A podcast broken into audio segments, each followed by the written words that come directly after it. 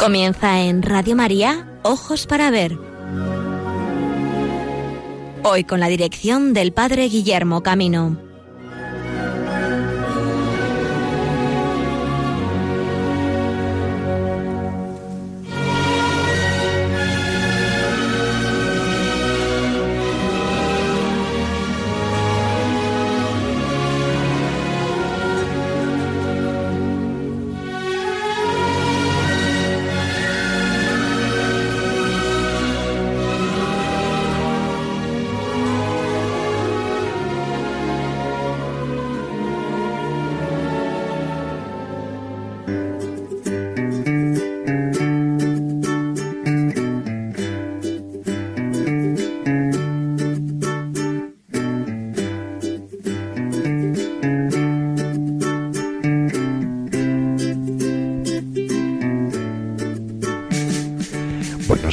Amigos y amigas de Radio María. Bienvenidos a esta nueva edición de Ojos para Ver.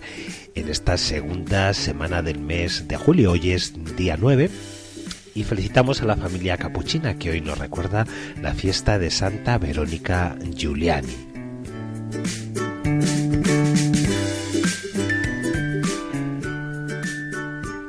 Inmersos en la alegría de este tiempo veraniego, seguramente que muchos de vosotros estáis disfrutando de las merecidas vacaciones. Quizá otros seguís trabajando y algunos pues seguimos compaginando ambas cosas, que es un buen modo de mantenernos activos compaginando actividad y recreación. Bien, pues bienvenidos a la edición de Ojos para Ver en este día, este programa de actualidad artística que desde la evangelización que la Iglesia realiza en España y otras instituciones con las que colabora, presenta en nuestro país algunas actividades que nos puedan resultar de interés para conocer en este verano cultural.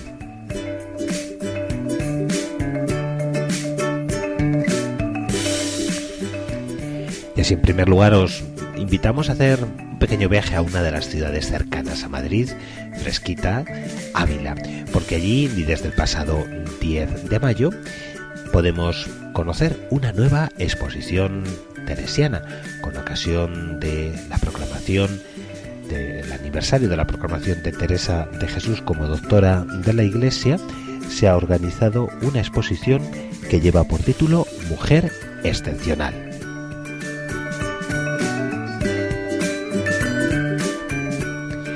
Y hoy vamos a quedarnos un poco más que otras veces en Madrid, porque vamos a dedicar buena parte de nuestro programa a dos exposiciones que en el Museo del Prado se nos ofrecen y que tienen un contenido muy interesante para los amantes del arte cristiano.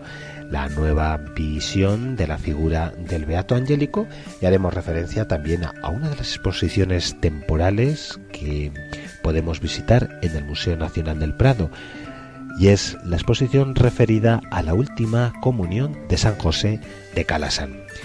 Y por irnos un poco al sur de la comunidad autónoma de Madrid, vamos a desplazarnos también a Getafe, de donde guardamos todos feliz memoria haber celebrado el centenario de la consagración de nuestro país al corazón de Jesús y vamos a hacer una referencia artística al monumento del Sagrado Corazón de Jesús.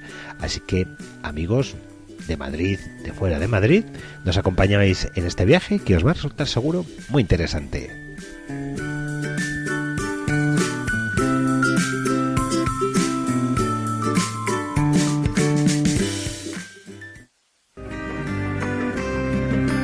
Vuestra soy para vos nací, ¿qué mandáis hacer de mí? Vuestra soy para vos nací, soberana majestad, eterna sabiduría, bondad buena al alma mía, Dios alteza un ser bondad, la gran vileza mirad, que hoy os canta amor así, que mandáis hacer de mí. Teresa, una mujer excepcional. Es el título de una exposición a partir de objetos usados por la Santa Bulense o que han guardado una relación especial con ella y que enriquece hasta el próximo mes de agosto el museo dedicado a su memoria en la cripta de su iglesia casa natal. El Museo de Santa Teresa en Ávila está ubicado en la cripta del convento que lleva su nombre y que incluye el solar de la que fue su casa natal. Comprada esta y otras casas anejas para edificar el convento, todas ellas fueron derribadas para levantar entre 1629 y 1636 la iglesia y conventos actuales dedicados a la Santa en Ávila. Desde el pasado 10 de mayo, el museo ha enriquecido su magnífica colección de piezas de arte y testimoniales de la vida de la mística bulense con una exposición temporal plena de espíritu teresiano, con la que se conmemora de modo especial el 20 aniversario de la inauguración de esta sala dedicada a Teresa, doctora de la Iglesia, una declaración que fue efectiva hace 49 años por del Papa Pablo VI. Y Don Excepcionale es el título de esta exposición en recuerdo de esta expresión que el Papa os decía hizo de la Santa. Esta muestra pequeña en espacio pero muy intensa en contenido fue presentada por el prior del convento, el carmelita, el padre David Jiménez, y se inicia con un vídeo que recoge el discurso del Papa cuando declaró a la Santa Doctora de la Iglesia en 1970, para repartir después su contenido, fundamentalmente utensilios utilizados directamente por Santa Teresa de Jesús, objetos que guardan vinculación especial de su relación con ella, en tres espacios cuyos títulos resumen muy bien la esencia grande de la figura de la mística abulense.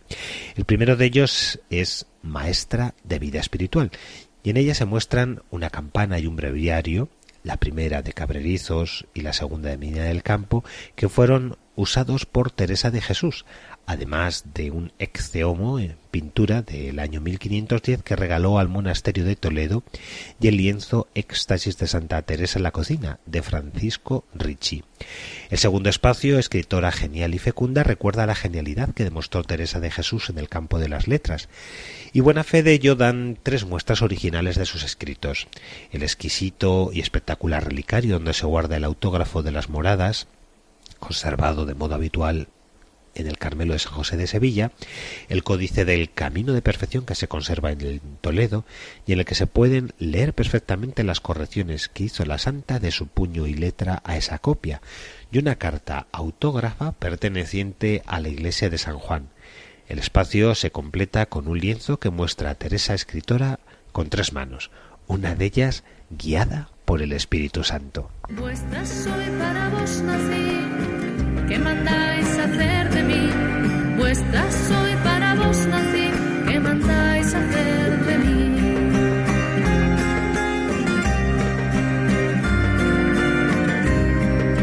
Dadme muerte, dadme vida, dad salud o enfermedad, honra o deshonra me da,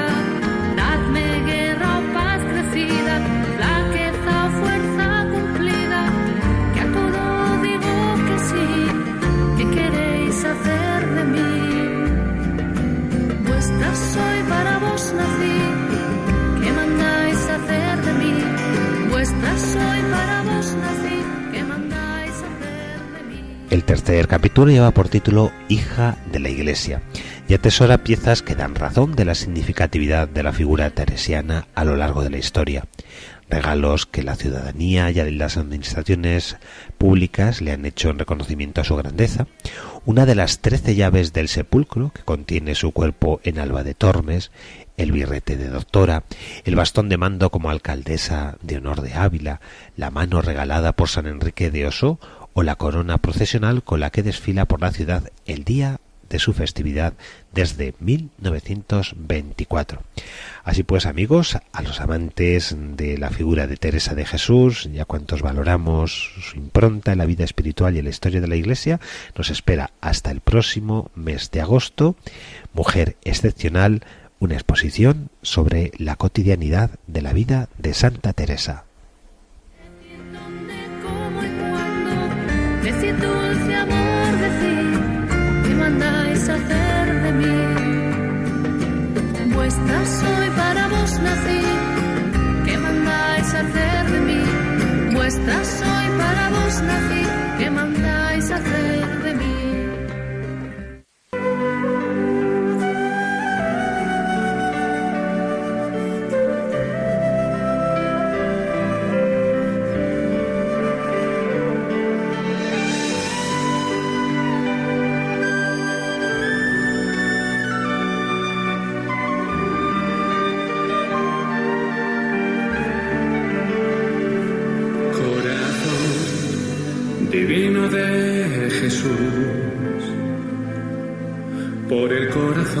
Inmaculado de María,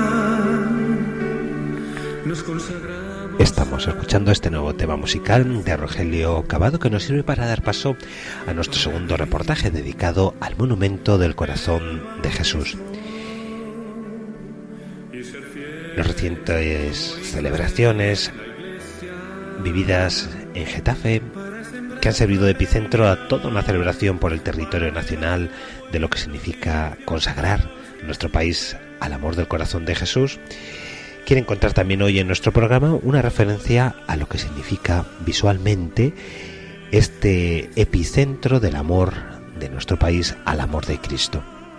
Vamos a hacer una referencia al monumento actual y después escucharemos un reportaje sobre la suerte y la iconografía que tuvo el primero de sus monumentos hasta que, como sabéis, en el verano de 1936 fue destruido. La actual imagen del Sagrado Corazón de Jesús es una obra de Aniceto Marinas que fue inaugurada en 1965 y muestra a Cristo con los brazos abiertos, invitando a todos los hombres a ir hacia Él. La imagen que preside este monumento mide 11 metros y medio y su pedestal 26. Elegir un monumento al corazón de Jesús es proclamar que el amor de Dios es siempre más fuerte que el odio este no es un monumento en venganza ni en recuerdo de algo que fue destruido, sino la actualización para nuestro siglo XX, siglo XXI en el que vivimos, de aquel amor inicial que fue manifestado cuando nuestro país se consagró al amor de Jesús en su Sagrado Corazón en 1919. Forman parte del monumento actual cuatro grupos escultóricos situados sobre la columna de la iglesia en las diagonales que lo encuadran son obra del escultor Fernando Cruz Solís. Las figuras que los componen tienen algo más del doble del tamaño natural.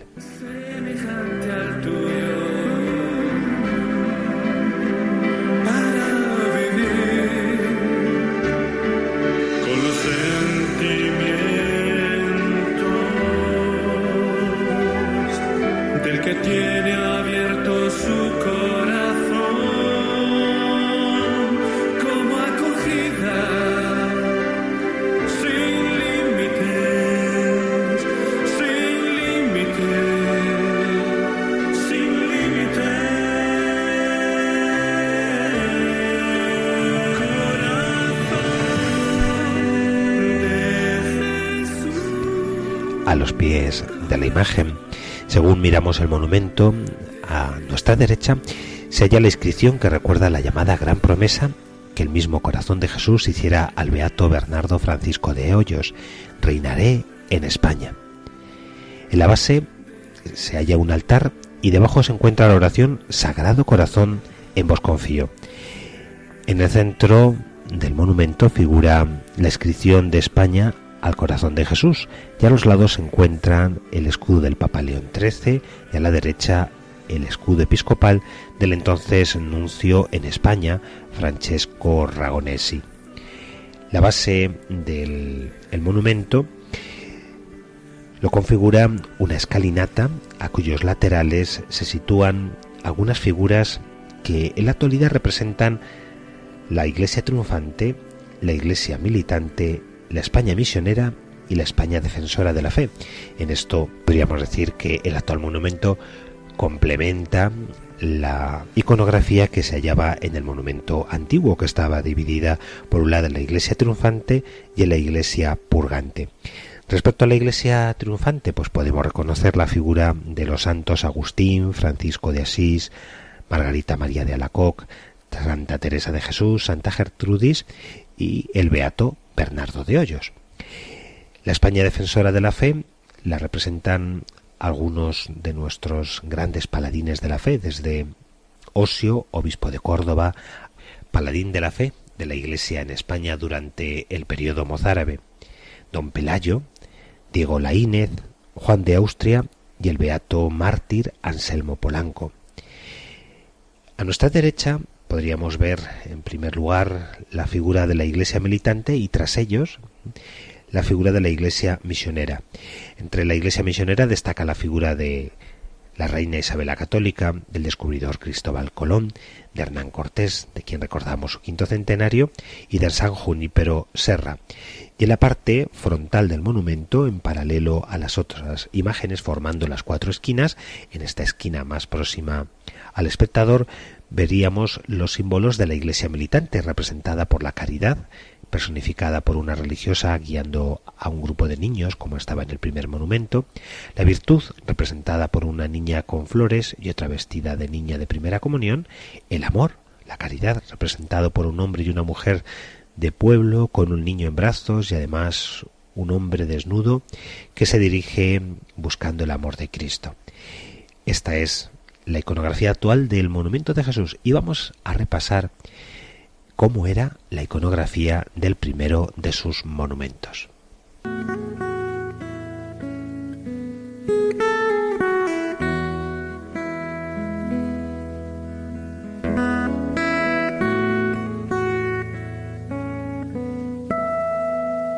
Oh Jesús, a tu corazón confío mi necesidad. Mírala y después deja tu corazón actuar. Oh Jesús, yo cuento contigo,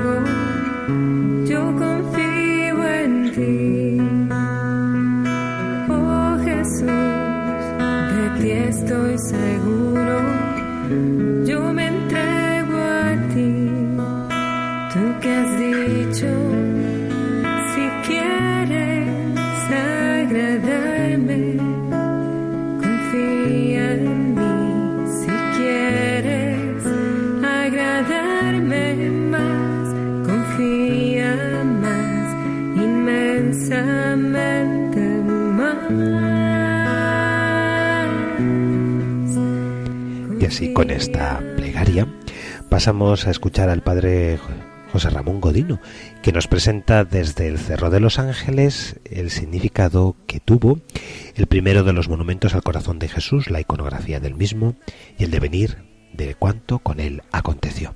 El monumento que se inaugura en el año 1919 tiene 28 metros de altura y tiene un gran grupo escultórico, una gran peana en la cual está una escultura de piedra amarillenta, una piedra muy sólida, caliza, del Sagrado Corazón de Jesús, que es la que todos conocemos más o menos, y a sus lados dos grupos escultóricos. El grupo de la izquierda sería el grupo de la Iglesia santificada. Son santos, Santa Margarita María de la Coque, San Agustín, San Francisco y unos cuantos santos más. Están a la izquierda y están adorando al Sagrado Corazón, adorando a Cristo como signo pues de esa gloria del cielo.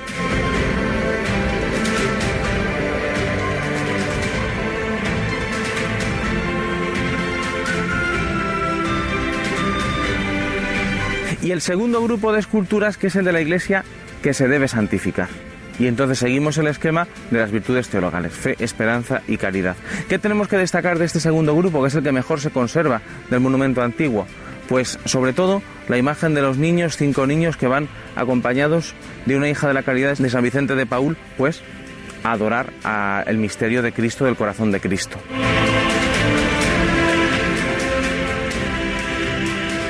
El monumento se comienza a construir en el año 11, 1911, y en 1919 tiene lugar la dedicación. Un monumento que está construido sobre todo por dos arquitectos, Carlos Maura y Aniceto Macías, y que está pues eh, muy animado. El gran ideólogo puede ser Ramón Nocedal. Un, pensador de, esa época que pues pone muchísimo empeño en esto, en proponer la suscripción, en hacer todo eso. Cuando se dedica el monumento en 1919, pues se convierte en un lugar de espiritualidad, un lugar de peregrinación, tampoco un lugar de grandes estancias, porque el monumento, como ven ustedes, no tenía santuario debajo y era una explanada de tierra normal y corriente. Estaba el monumento donde está ahora el santuario moderno, la ermita arriba y no había nada más. Si ven fotos del año 19 o de años siguientes, pues se ve que hay el monumento y la gente se acercaba, hacía su visita y se iba y ya está.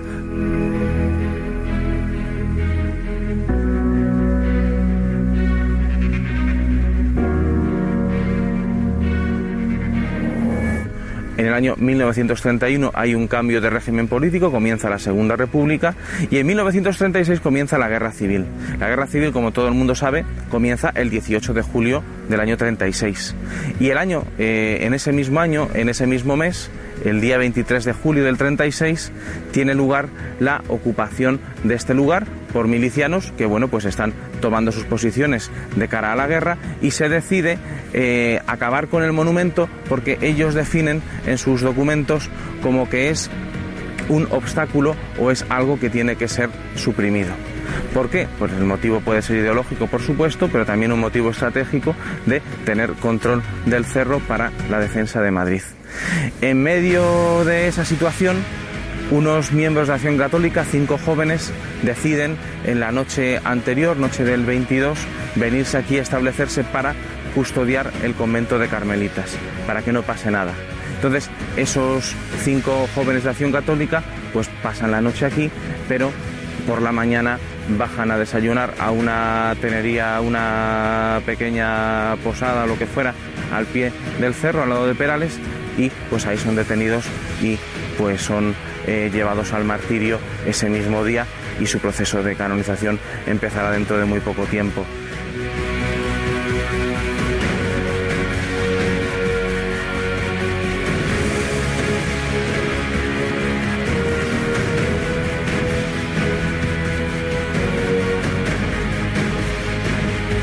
Lo que nos interesa de toda esta época que es no tanto la repercusión que pueda tener eh, en, en este tiempo actual como una remembranza o un querer aquí defender nada en especial, sino tener conciencia de que en este lugar se adoraba al Señor, se tenía un espíritu de devoción y sobre todo que no se quería hacer mal a nadie. Después de la guerra, el cerro quedó demolido completamente. El uso de la metralla, uso de armamento, uso de piezas de artillería para demoler el, monumento del año 19. Se intenta que no quede nada y aún así quedan todavía parte de los grupos escultóricos, la cabeza del Sagrado Corazón, el corazón de Jesús que no recibió mm, casi milagrosamente, se puede decir, ningún impacto de bala, ningún impacto de metralla y que guardan las madres carmelitas en el monasterio. Todo eso pues estaba tirado por el suelo, esparcido, bueno, estaba hecho un desastre y pues después de la guerra civil pasan unos años y la iglesia, los católicos, pues en general un sentimiento popular decide que, hombre, este monumento tiene que ser reconstruido como un signo de fe y de esperanza y como un signo de reconciliación. Y por eso, pues se pone manos a la obra y en 1944 se pone ya la primera piedra del monumento que nosotros conocemos y que está eh, pues encima del santuario y la explanada y todo lo demás. Hasta el año 44, pues hombre, la cosa estaba un poco destrozada. Sin embargo, luego pues se empezó un gran proyecto que se llamó la Obra Nacional del Cerro de los Ángeles.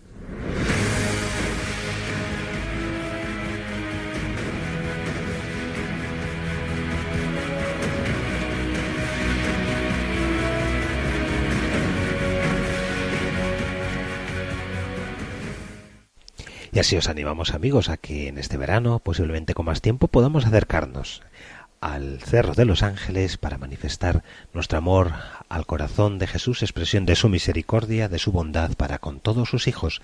Confiemos en este amor que tanto nos ama. confían en ti, serán recompensadas por ti. Sagrado corazón de Jesús,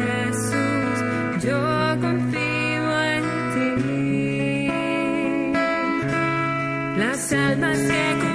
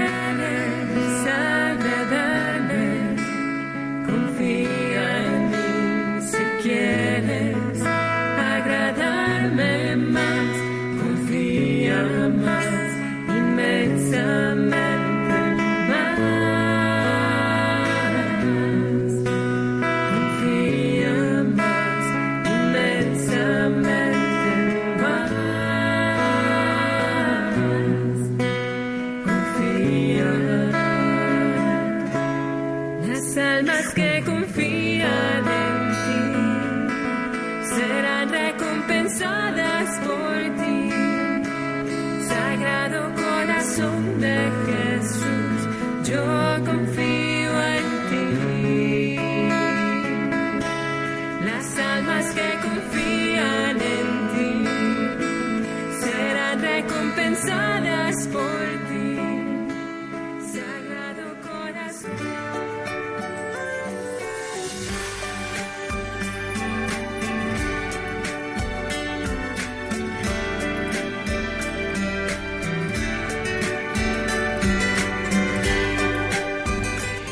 Seguimos amigos en Radio María, en Ojos para Ver, en la emisión de este martes, día 9 de julio del año 2019. Estamos a punto de alcanzar dentro de tres minutos las señales horarias de la una del mediodía, las 12 del mediodía en las Islas Canarias.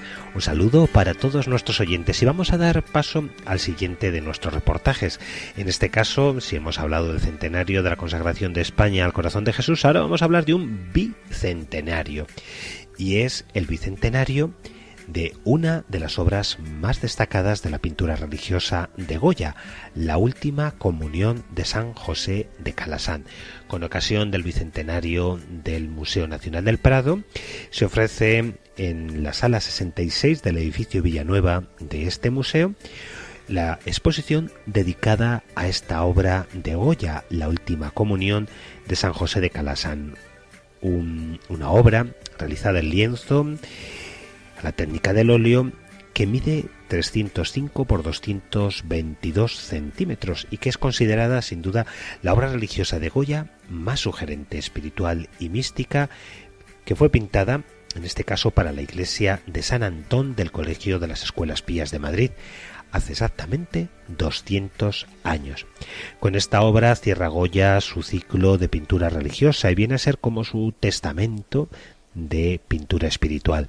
De hecho, su cercana muerte ha hecho que esta última obra pública, salida de los pinceles del pintor aragonés, se lea con una especial atención. El 9 de mayo, los padres escolapios del Colegio San Antón encargaron a Goya un cuadro referido a su fundador, San José de Calasán. El 27 de agosto de 1819, el cuadro debía colgar sobre el altar de una de las capillas laterales de la iglesia. Sobre el precio inicial estipulado, 16.000 reales, Goya recibió la cantidad de 8.000 en calidad de adelanto. Pero al recibir el segundo pago, a la conclusión de la obra, decidió quedarse solo con 1.200 reales, devolviendo 6.800 reales restantes como agradecimiento a su paisano santo y a sus discípulos. Bueno, una buena un- una buena gestión ¿no? que hizo Goya y un agradecimiento a este, a este encargo que para él fue casi diríamos un honor. Estamos en el Madrid de 1819 en uno de los colegios de niños de mayor prestigio que tenía nuestro país, el de los Escolapios de la calle Hortaleza, conocido popularmente como San Antón, por haber pertenecido el edificio a los monjes antonianos. Tras la invasión francesa y la obligada dispersión de los religiosos en 1809 por orden de José Bonaparte, el colegio y la iglesia habían quedado en pésimas condiciones. En 1814 se les devolvió a los religiosos escolapios la propiedad de este edificio y comenzó la restauración. El rey Fernando VII contribuyó con 1.100 reales. Superior de los escolapios por entonces era el padre Pío Peña y decidió el encargo de esta obra a Goya, un gran cuadro de San José de Calasán. Podríamos preguntarnos por qué a Goya. El pintor de Fuente Todos había vuelto a residir en Madrid hacía dos meses y medio. En esos años reside en una casa de campo al otro lado del Manzanares, a la que comúnmente se le conoce con el nombre de la Quinta del Sordo. En la capital se había casado años atrás, había conocido bien el trasiego y la vida de la urbe. Es el pintor español más famoso de la época. Tenía gran amistad con algunos religiosos escolapios de los colegios de San Antón y de San Fernando, en el barrio cercano de Lavapiés. Este trato algunos creen que se debe a que su infancia se habría educado Goya en el colegio escolapio de la calle Castellana de Zaragoza. Pero lo cierto es que nada se sabe de la relación de Goya con los escolapios en este periodo, pues lo que afirma la creencia popular, que el artista había estudiado las escuelas pías de Zaragoza, no está aprobado documentalmente. Es más, algunos creen que el cuadro La última comunión de San José de Calasán es la prueba evidente de que Goya había estudiado con los escolapios, pero antes había pintado un magnífico San Bernardino de Siena predicando hasta el rey, ante el rey de Aragón para los franciscanos y dos San Francisco de Borja jesuita para la Catedral de Valencia, de modo que el argumento pues podría servir también para vincular a Goya con otras familias religiosas. Lo que sí que es cierto es que estos años quedarán grabados en la memoria de Goya durante toda su vida por la relación con los escolapios.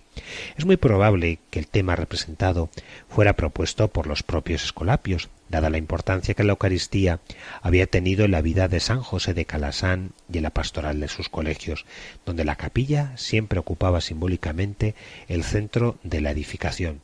Y como dato anecdótico diremos que uno de aquellos recordados maestros de su infancia, el padre Joaquín, se hallaba viviendo por aquellos mismos años en Madrid. Parece que todos estos condicionantes hicieron que Goya aceptara con gusto el encargo de una decente pintura del padre Josep de Calasán, como dice el contrato. Acabado el cuadro, se instaló en la iglesia de San Antón un 27 de agosto de 1819, fiesta por entonces de San José de Calasán, un santo de mucha devoción en nuestro país. Se le conocía como el santo de los niños y de las escuelas populares.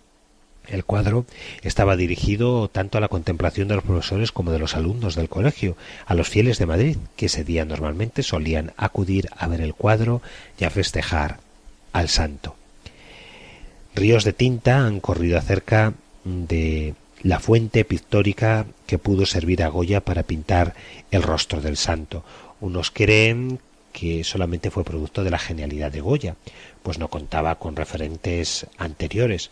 Otros creen que pudo documentarse en una de las muchas biografías que sobre San José de Calasán existían ya por aquella época y que había dedicado su vida, como sabéis, a la enseñanza de los niños pobres y que a sus 91 años asistía a misa todos los días en la iglesia romana de San Pantaleón acompañado por otros profesores y alumnos.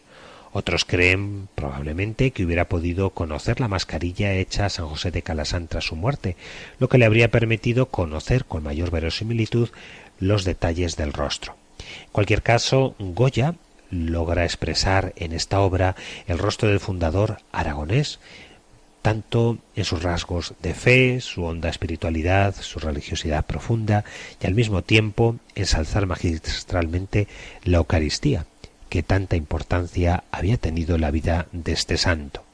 El santo aparece en primer término acompañado por varios sacerdotes y por un grupo de niños en los que aparecen representados todos los posibles estados del alma, podríamos decir, la fe, la duda, la ingenuidad, la entrega, con matices casi místicos.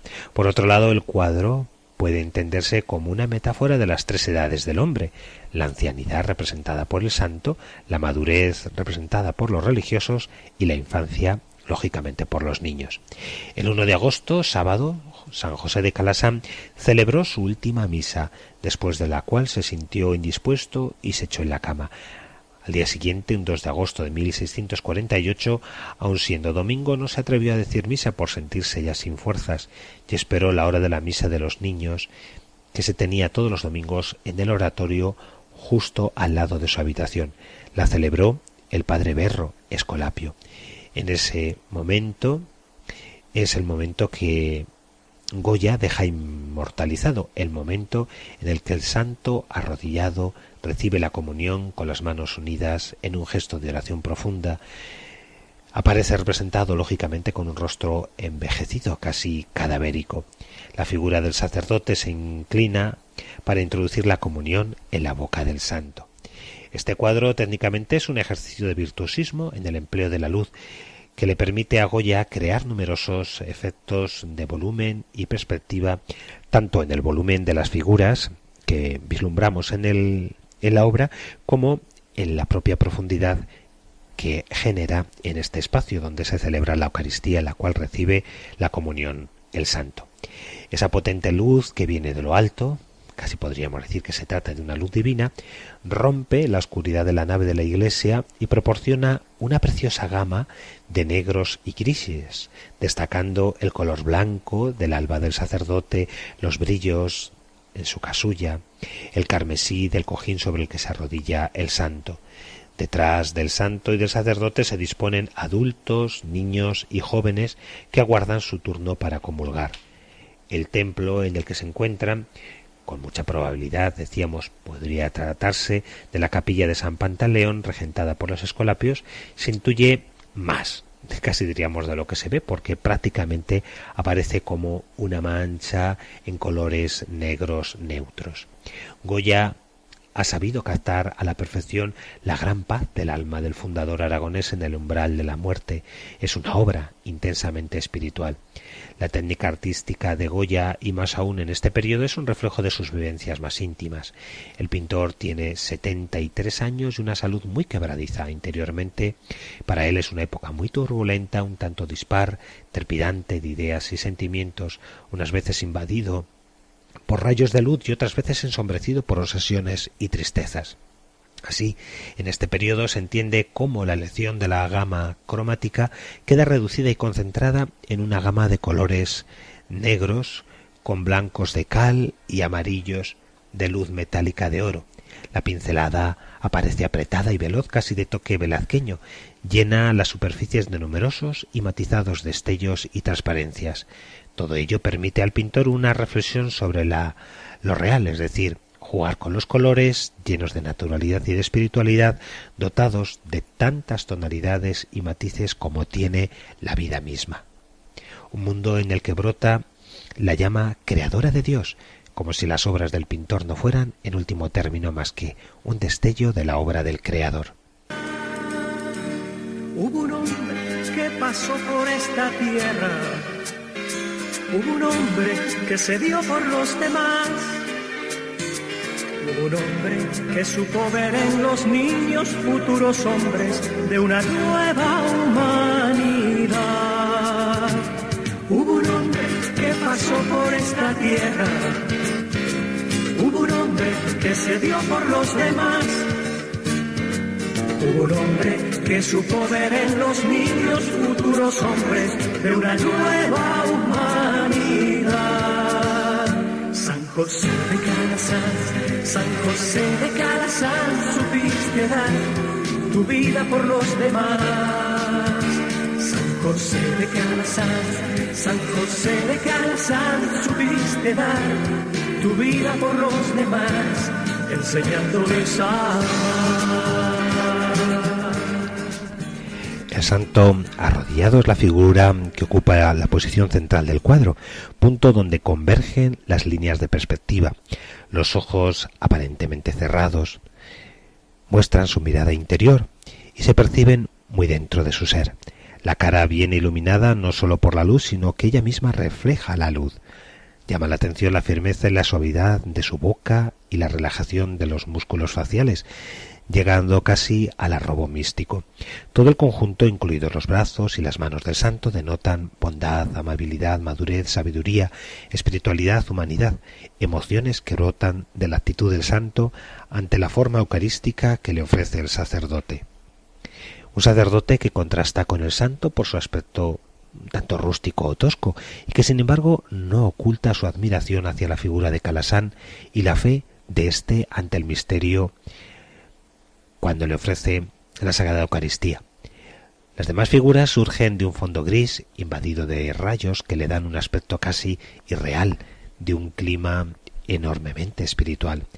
Asisten a este momento sublime un tanto asombrados y admirados los maestros del colegio, clérigos de la iglesia, que son conscientes del momento que están viviendo. Los niños siguen siendo niños, un tanto inquietos y expectantes, intuyendo lo que está aconteciendo, dando señales que están presenciando algo de otra dimensión. Son los propios colegiales que han orado tantas veces con sus maestros en esa misma capilla, siendo como una reminiscencia del coro de ángeles de las pinturas barrocas.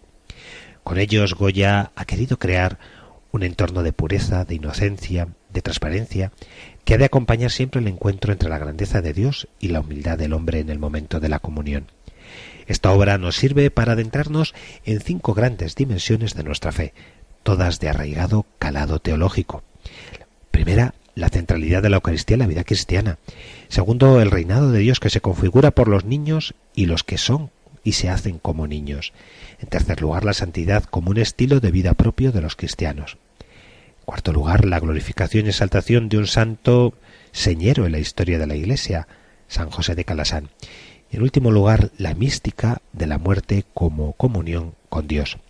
Goya ha sabido plasmar con maestría la escena de la última cena de Jesús con los discípulos y la institución de la Eucaristía que realizó en uno de los frescos de la Cartuja Aula de Zaragoza y lo ha funcionado, diríamos, en esta obra. Era, pues, hasta cierto punto normal que escogiese el tema eucarístico. Lo llamativo es que aquí nos presenta este misterio en un contexto teológico nuevo, la Eucaristía que se recibe como comida para la vida en el transcurso de la celebración imbuida de un clima fraterno y comunitario, rezumando humildad por la presencia de los niños. En el cuadro hay un protagonismo muy subrayado de los niños. Su presencia y su actitud parecen gritar lo que San José de Calasán entendió perfectamente. De los que son como ellos es el reino de los cielos. Los niños del cuadro no están allí porque se les haya mandado ir, están asistiendo a algo sagrado, llenos de admiración por lo que están viendo, a mitad de camino entre lo místico y la curiosidad, y ciertamente llenos de un inmenso amor hacia aquel anciano al que veneraban, e intuyendo el momento sublime que están viviendo. El acierto del pintor es total, no es sólo un gusto del viejo maestro y del anciano fundador rodearse de niños en el último momento de su vida, sino la necesidad del creyente que ha de ir creciendo en la fe, haciéndose como un niño. El cuadro expresa la experiencia espiritual de un hombre que sabe ya próximo el momento de su muerte, que desea la plena comunión con Dios y que camina hacia ella absorto y recogido a través de la comunión eucarística. Aparentemente es una despedida dolorosa, donde mm, parece que San José de Calasán se adentra solo en ese último tramo del camino. Sin embargo, en realidad estamos asistiendo a un momento místico, donde entran en juego el éxtasis del santo y la compañía de los niños y sus profesores. Parece que no hay separación entre el anciano ya próximo a la muerte y el bienaventurado, que se halla ya en un entorno de gloria.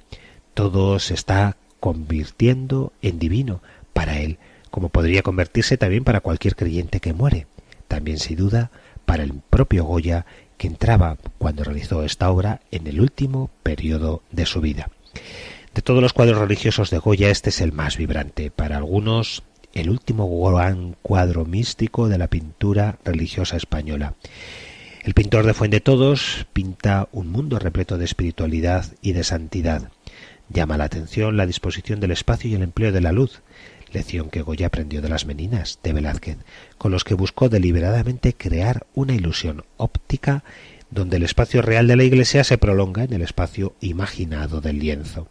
Los eruditos de Goya coinciden en afirmar que estamos ante una obra única, irrepetible y colosal que perpetuamente interesará a todos los que se acerquen a contemplarla poseyendo un mínimo de sensibilidad y respeto ante este acontecimiento.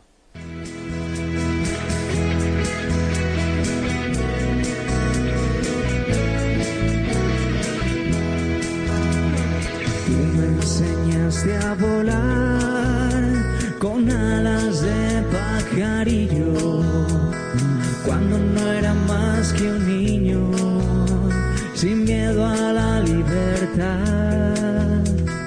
No envejecerás jamás, amigo, hermano, maestro, siempre como un padre nuestro en boca de algún chaval. Te han robado el corazón los muchachos en la escuela. Ellos pasan, tú te quedas algo de ti llevará. Te han robado el corazón los muchachos en la escuela. Ellos pasan, tú te quedas, tú me enseñaste a volar.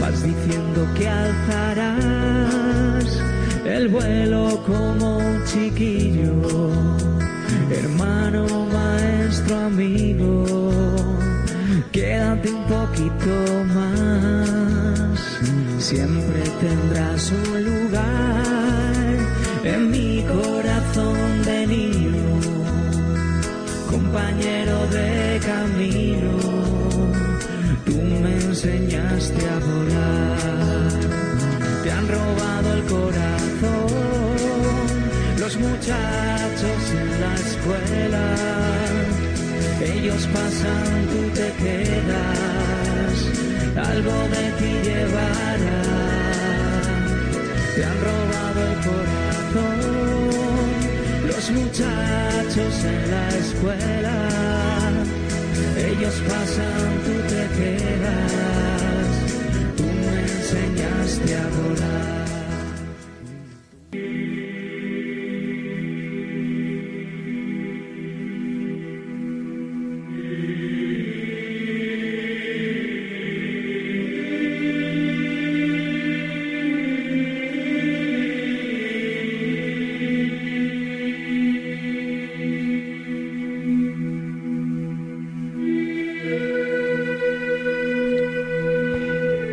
Estamos escuchando música de Guillermo Dufay, que nos sirve para introducir el último de nuestros reportajes, dedicado a la obra de Fra Angelico, el Beato Angelico, de quien tenemos la suerte de poder participar en la exposición que el Museo Nacional del Prado nos ofrece sobre la obra de este gran pintor cristiano, admirado por sus contemporáneos, el pintor que se formó primero como iluminador de manuscritos, que eh, ingresó hacia 1420 en el convento de Santo Domingo de Fiesole, cerca de Firenze, donde pasó gran parte de su vida, alternando la condición de su vida religiosa con el estudio de su vocación artística. Giorgio Vasari, escritor de mayor importancia para el conocimiento de la historia de los artistas del Renacimiento italiano, llama la atención en su biografía de Fray Giovanni de Fiesole, Fray Angelico, sobre la que consideraba como su obra más importante la coronación de la Virgen, y se refiere diciendo, pero por encima de todas las cosas que hizo Fray Giovanni, se superó a sí mismo y mostró la suma virtud e inteligencia del arte en una tabla que está en la misma iglesia, se refiere al convento de Fiesole, en la cual Jesucristo corona a la Virgen en medio de un coro de ángeles y debajo aparece una multitud infinita de santos y santas, tanto en número y también hechos, y con tantas actitudes y diversos aspectos en sus cabezas, que se siente al mirarlo un increíble placer y dulzura. Bien parece que los espíritus beatos no pueden estar en el cielo de otra manera, o mejor, de manera posible.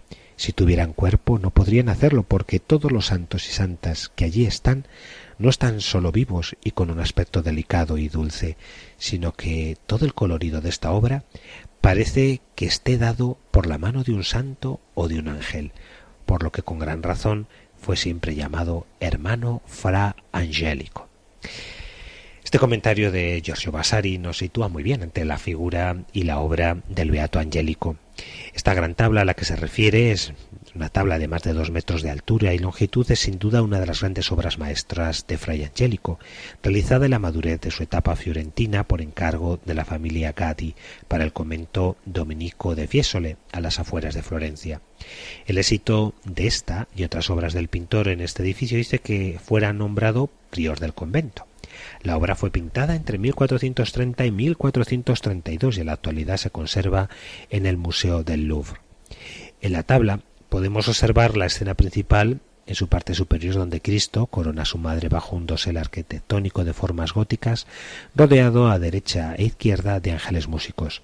En su parte inferior y a gran tamaño, Fray Angélico situó las figuras de santos y mártires, como Santa María Magdalena, San Luis Rey de Francia, San Nicolás de Bari o Santa Catalina de Alejandría, arrodillados, vestidos con ricos ropajes y marcos de colores muy vivos.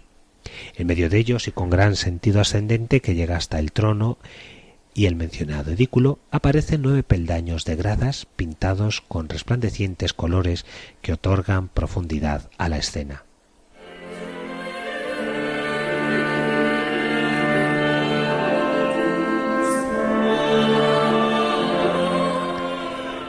En esta pintura el joven Fra Angelico, que había nacido en un pequeño pueblo cercano a Florencia hacia 1390, resumió excelentemente sus primeros conocimientos de pintura, a la vez que proponía de manera muy convincente cuáles eran sus intereses artísticos. Si en el uso de los colores vivos y esmaltados se remitía a la tradición de artistas como Lorenzo Mónaco, la delicadeza de los rostros recuerda la obra de Gentile da Fabiano, partiendo de unas maneras y formas deudoras todavía del gótico internacional. Sin embargo, la organización simétrica y ordenada del conjunto, la volumetría y tridimensionalidad que confiere a los cuerpos de los santos, algunos de ellos situados de espaldas al espectador en suave escorzo, aumentando así la sensación de profundidad como el sentido deliberadamente perspectivo que la escalinata otorga a la composición revela el estudio que el joven artista había realizado de la obra de Masacho en lugares como la iglesia del Carmine o Santa María Novela, a la manera que lo habría de teorizar León Battista Alberti poco tiempo después y lo había plasmado arquitectónicamente Brunelleschi en sus pioneras obras florentinas. El interés, por tanto, de Fra Angelico es haber conseguido una síntesis perfecta y muy eficaz de las necesidades devotas de las órdenes religiosas conventuales, tales como los dominicos, de los comitentes, como la familia Gadi, o de los propios Medici, de los Vasari, tal como nos recuerda que Cosimo el Viejo le encargó obras para el convento florentino también de San Marcos en Florencia, con las propuestas formal y estilísticamente más avanzadas del rico escenario florentino de principios del siglo XV, representadas por Alberti, Brunelleschi, Donatello o Masaccio. El carácter científico de estas propuestas, que como sabemos constituye una de las primeras características que define en buena medida el primer renacimiento italiano, no fue un problema para que nuestro artista, tal como lo caracteriza Vasari en las líneas con las que antes comenzábamos, fuera considerado desde los inicios como uno de los mejores representantes de este prototipo de artista que podemos llamar pintor cristiano y que se extenderá hasta el barroco. A ello se refiere Vasari cuando habla del placer y dulzura que se experimenta al ver la obra el carácter beatífico del aspecto y el rostro de las figuras, o el, o el, hecho de que el colorido de la obra parece que esté dado por la mano de un santo o de un ángel. Una caracterización esta del pintor cristiano que Vasari amplía incluyendo aspectos morales y de comportamiento, sobre todo cuando se refiere en la parte final de la biografía de Fray Angélico y que resume la estancia del artista en Roma al servicio del Papa Nicolás V. Bien amigos, la figura de Fra Angelico, enunciada hoy en estos últimos minutos de nuestro programa, se merece una profundización mayor a la que en estos últimos instantes de nuestro programa le podemos dar. Así que quedamos emplazados para el próximo mes para hablar de la figura y la obra del Beato Angélico en esta exposición que nos ofrece el Museo Nacional del Prado. Que sigamos disfrutando de este verano cultural. Un saludo a todos. Amigos, buen verano.